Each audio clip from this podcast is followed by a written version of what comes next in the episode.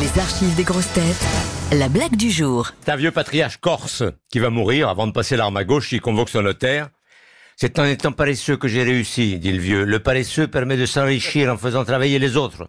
Je léguerai par conséquent l'ensemble de ma fortune au plus fainéant de mes trois fils. Dit-il au notaire qui est venu enregistrer son testament. Alors sur ce, le notaire et le mourant convoquent le premier fils, tandis que les deux autres attendent en bas, dans la cuisine. Ange, lui dit le père, si en achevant un long voyage à dos d'âne, tu n'as rien mangé pendant plusieurs jours, et qu'en arrivant sur la place du village, ton âne tombe raide mort, à quelques mètres d'un restaurant, que fais-tu?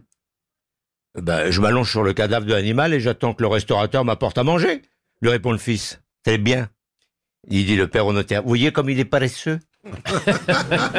Au suivant, dit le notaire. Emilio entre et le père lui pose la même question et le fils répond pareil.